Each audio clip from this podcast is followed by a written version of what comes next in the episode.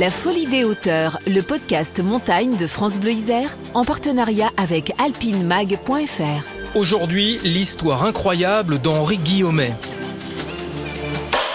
En 1930, ce pionnier de l'aéropostale, pris dans la tempête, a dû se poser en catastrophe au beau milieu des montagnes des Andes. Habillé en aviateur, une petite valise à la main, il a traversé seul la cordillère en plein hiver. Six jours et six nuits dans l'enfer glacé, et au bout, la survie pour ce héros hors du commun. La première phrase qu'il prononça en voyant son ami Antoine de Saint-Exupéry est restée célèbre.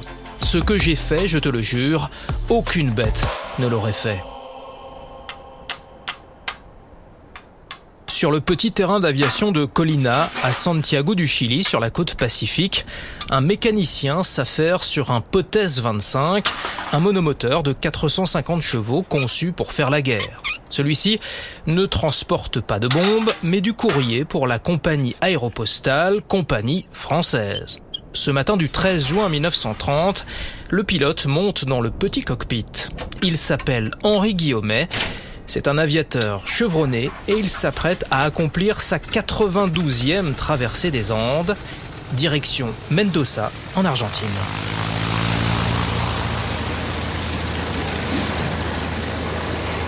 Ce jour-là, la météo n'est pas de la partie. La veille déjà, Guillaumet avait tenté de se frayer un passage à travers les nuages, mais il avait dû rebrousser chemin au bout d'une heure. Il repart donc, cette fois, avec l'idée de tenter sa chance à l'écart de la route habituelle, par le sud. Mendoza n'est pas du tout la finalité du voyage. De là, les sacs de courrier seront transbordés dans un Latte 26, un monoplan construit par Latte Coer qui les emmènera ensuite jusqu'au terrain de Pacheco, à Buenos Aires. Puis direction le Brésil. Ainsi se déplacent les sacs en toile, de ville en ville jusqu'à l'Europe. On a peine à imaginer aujourd'hui l'importance primordiale de ce trait d'union entre les continents. Car dans les années 30, le courrier c'est le seul moyen pour communiquer avec le monde. Les pays occidentaux se font une concurrence féroce, car transporter le courrier, c'est un enjeu de pouvoir et d'influence. Dans les sacs de toile, les lettres d'affaires se mélangent avec les lettres d'amour. Et en quelques jours, elles franchissent les montagnes, survolent les continents, traversent les océans, et ce grâce à l'engagement d'une poignée de pilotes dévoués et courageux comme Henri Guillaumet. Des gens assez exceptionnels, il fallait être inconscient ou euh, courageux, euh, se dominer. Gérard Felzer, chroniqueur à France Info et ancien pilote de ligne, fut aussi le directeur du musée de l'air et de l'espace au Bourget. Ben, physiquement, euh, c'est lutter contre le froid aussi, parce que je rappelle que ces avions étaient à découvert, donc ils volaient en décapotable, on pourrait dire aujourd'hui, la tête à l'air, c'est-à-dire il n'y avait pas de verrière comme dans les avions modernes. Alors oui, des températures qui allaient à moins 20, moins 30, où il fallait, euh, en très haute altitude en tous les cas, euh, se protéger un maximum avec des casques, des sur euh, manteaux en cuir, avec les mains qui pouvaient geler. Enfin bon, quand même, il fallait avoir les qualités presque de montagnard. Moi, je pense qu'on peut les qualifier de héros parce qu'ils affrontaient des éléments qui pouvaient les dépasser la durée de vie d'un moteur euh, avant qu'il ait une panne, mineure ou majeure, c'était pas grand chose. Hein. C'était entre 50 et 100 heures. Donc, euh, il fallait y croire. Vraiment, même si le matériel était révisé euh, pratiquement quotidiennement, etc., on peut pas dire que la fiabilité était au rendez-vous. Donc, oui, à ce niveau-là, c'était des héros ou plutôt, moi, je dirais des aventuriers. Le courrier était, à mon avis, le prétexte à faire avancer l'aviation tout simplement parce que certains y croyaient en disant que euh, eh bien ça va se développer, qu'on va finir par y transporter des passagers, même s'ils étaient loin de se douter qu'on allait transporter 4 euh, milliards de passagers aujourd'hui, ils se doutaient bien qu'il y aurait une suite euh, dans la progression.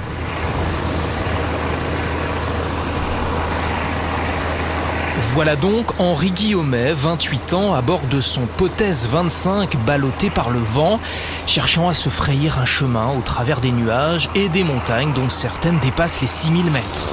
Un œil sur le compas pour garder le cap, un autre scrutant le relief, le pilotage, tout un art. Mais soudain, L'avion décroche, impossible de le redresser. En quelques minutes, l'appareil passe de 6500 mètres d'altitude à 3005. Henri Guillaumet, qui en a vu d'autres, réussit à le stabiliser. Mais le voilà pris au piège. Il vole au-dessus d'un cirque fermé par des montagnes désormais infranchissables, car l'avion refuse de monter. Dans ce cirque, tout est blanc. On est en juin et c'est le début de l'hiver dans l'hémisphère sud. Alors, pendant deux heures, Henri Guillaumet va littéralement tourner en rond, essayant en vain de trouver un col qui lui permettrait de s'échapper de cette nasse. Et bientôt, c'est la panne sèche. L'aviateur doit se poser et vite. En bas, il y a un lac, la Laguna Diamante, et ses rives offrent une surface relativement plane. Bon, ce n'est pas la piste d'atterrissage idéale, loin de là, mais à défaut de trouver mieux, il s'y engage. Alors, avec toute la dextérité qu'on lui connaît, Henri Guillaumet s'apprête à poser son monomoteur au bord du lac. Les roues touchent le sol et se bloquent. L'avion capote. Et voilà l'oiseau de fer retourné comme une crêpe. Mais le pilote, lui, est sain et sauf pour l'instant, car Henri Guillaumet se retrouve seul à 3500 mètres d'altitude, au beau milieu de la cordillère des Andes. Il est prisonnier de la montagne. Pendant deux jours et deux nuits, alors que la tempête fait rage, il reste à l'abri dans la carlingue de son appareil. Et puis, au bout de 48 heures, le vent se calme et le ciel se dégage. La suite a été racontée par deux auteurs, l'écrivain Antoine de Saint-Exupéry, pilote lui-même et dont on entendra la voix dans quelques minutes, et Marcel Migéo, qui a écrit la biographie d'Henri Guillaumet. Le 15 juin 1930, deux jours après son atterrissage forcé, Guillaumet entend soudain le bruit d'un avion. Il se précipite pour allumer une fusée de détresse, mais trop tard. L'avion est passé. Il ne l'a pas vu. Guillaumet aurait pu céder au désespoir, mais non. Il décide de tenter sa chance à pied. Il est à 60 km environ du premier village argentin.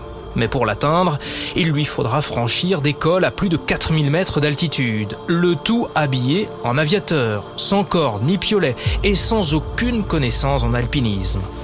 Tout ce qu'il emporte avec lui tient dans une petite valise de survie. Dedans, il y a une boussole, une lampe, un peu de nourriture, du cornet de bif en conserve et du lait en poudre, un petit réchaud à alcool avec des allumettes et une bouteille de rhum. Le voilà prêt à se mettre en route, sa valise à la main. Mais avant de partir, il ramasse un petit caillou au bord du lac. Il le choisit pointu pour pouvoir rayer la peinture du fuselage. Et avec ce stylo de fortune, il écrit N'ayant pas été repéré par l'avion, je pars vers l'est. Adieu à tous. Ma dernière pensée sera pour ma femme. Et il part. La neige est profonde, par endroits il s'enfonce jusqu'à la taille. On imagine aussi que sa combinaison d'aviateur, sa combinaison en cuir, finit par se gorger d'eau avant de durcir sous l'effet du froid. Par moments, Guillaumet prend appui sur la valise pour se reposer et il repart. Il avance de jour comme de nuit. Il trébuche parfois dévalant la pente, puis se remet debout et reprend son ascension. Maintenant, je suis seul. Il fait froid. 50 ans plus tard, une petite équipe de télévision venue de Chamonix a voulu se mettre dans les pas de Guillaumet et reconstituer son périple. Guillaumet est parti d'ici pour sauver sa peau. Il lui a fallu marcher cinq jours et cinq nuits sans dormir. Avec un pareil froid. Quand on s'endort, on ne se réveille plus. Pierre-Yves Chase s'est donc glissé dans les habits de l'aviateur pour les besoins de ce film intitulé la septième planète. Il y a des, des vallées euh, qui sont euh, relativement, relativement larges, mais qui sont très vite fermées. Ce qui nous a frappé, c'est qu'on empruntait un, endroit qui nous paraissait viable, enfin pour lui. Hein, encore une fois, on était vraiment dans l'optique de refaire le chemin de Guillemets. Et puis on arrivait à un cul-de-sac et là, il fallait franchir. Il fallait franchir un col, il fallait passer par un chemin qui était très escarpé. Enfin, il n'y a pas de chemin, par un, passage assez escarpé. Il fallait, à l'époque, nous, les conditions climatiques étaient relativement bonnes, mais il fallait affronter des vents euh, qui étaient parfois extrêmement forts. Hein, euh, en tout cas plus de, 250, 160 km/h. Donc on imagine quelqu'un dans cette tenue euh, face à ces conditions climatiques, ça, ça devait vraiment pas être facile.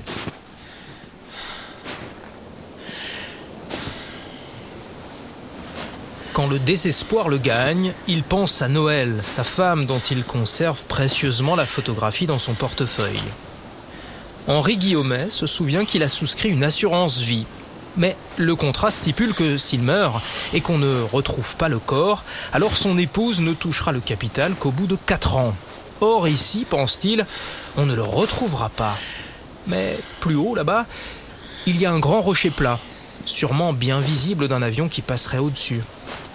Il imagine s'y étendre et attendre la mort. Mais une fois le rocher atteint, il se ravise et continue en direction de la crête. Le cinquième jour, il fait une énième chute et finit sa course contre un rocher alors que sa valise file en bas vers la rivière. Il a les genoux et les mains en sang. Et que dire de ses pieds? Ses pieds gonflés par le gel n'ont plus assez d'espace dans ses chaussures. Alors avec un couteau, il entaille le cuir pour relâcher un peu la pression. Il est au bout de ses forces. Le lendemain, le sixième jour, l'aviateur trouve enfin un chemin, alors il le suit. La neige disparaît peu à peu et laisse place à l'herbe. Bientôt, il tombe sur une crotte de mulet. Et puis, là-bas, de l'autre côté de la rivière, il y a un troupeau de chèvres. La bergère et son fils l'aperçoivent. Guillaumet est sauvé. La nouvelle se répand comme une traînée de poudre. On prévient Antoine de Saint-Exupéry, son collègue de l'aéropostale, qui bondit dans un avion avec deux mécaniciens, dont Jean-René Lefebvre, qui pour la chaîne Antenne 2 retourne sur place 46 ans plus tard. Nous étions posés dans un, dans un pré qui avait là, ça avait Saint-Exupéry. Et Guillaume, nous avons couru vers Guillaume et qui s'est jeté dans nos bras et on s'est embrassé et tout le monde pleurait comme des gosses, comme contents de se retrouver. Guillaume avait une figure d'une comme des photos le monde complètement à bout, complètement euh, exténué de, fatigue, brûlé par le froid, etc. Au moment des retrouvailles, Henri Guillaumet prononça ces quelques mots que Saint-Exupéry a retranscrits dans son livre Terre des Hommes, un texte lu ici par l'auteur lui-même en 1939.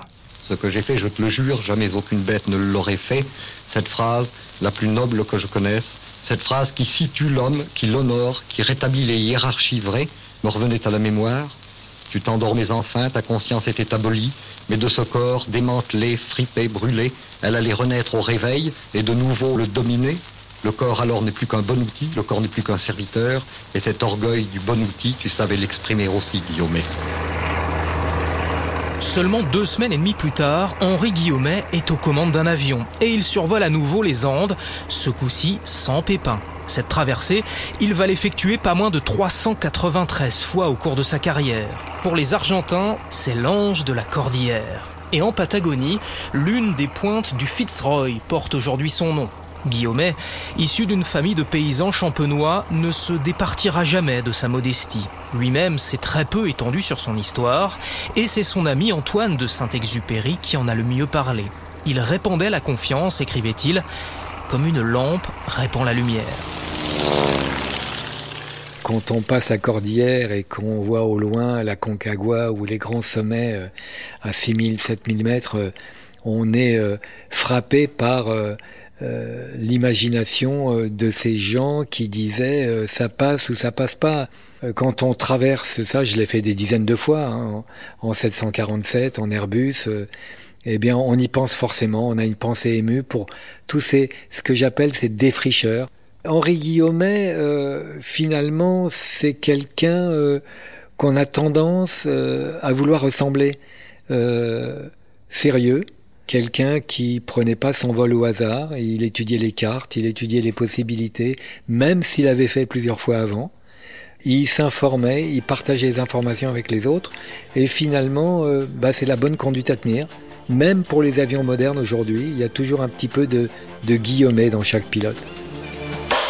Guillaumet, l'ange de la cordillère. Et si vous voulez en savoir plus, je vous conseille deux livres, Henri Guillaumet, pionnier de l'aéropostale de Marcel Migéo chez Artaud, et Terre des Hommes, bien sûr, de Saint-Exupéry. Il y a aussi le film réalisé par Denis Ducrot sur une idée de Pierre-Yves Chase, La septième planète. La Folie des hauteurs, le podcast montagne de France Bleu Isère, en partenariat avec alpinemag.fr. Guillaumet, l'ange de la cordillère, récit Lionel Cariou, Simon Berthier à la réalisation. Merci à Pierre-Yves Chase, Gérard Felzer et aux documentalistes de l'INA.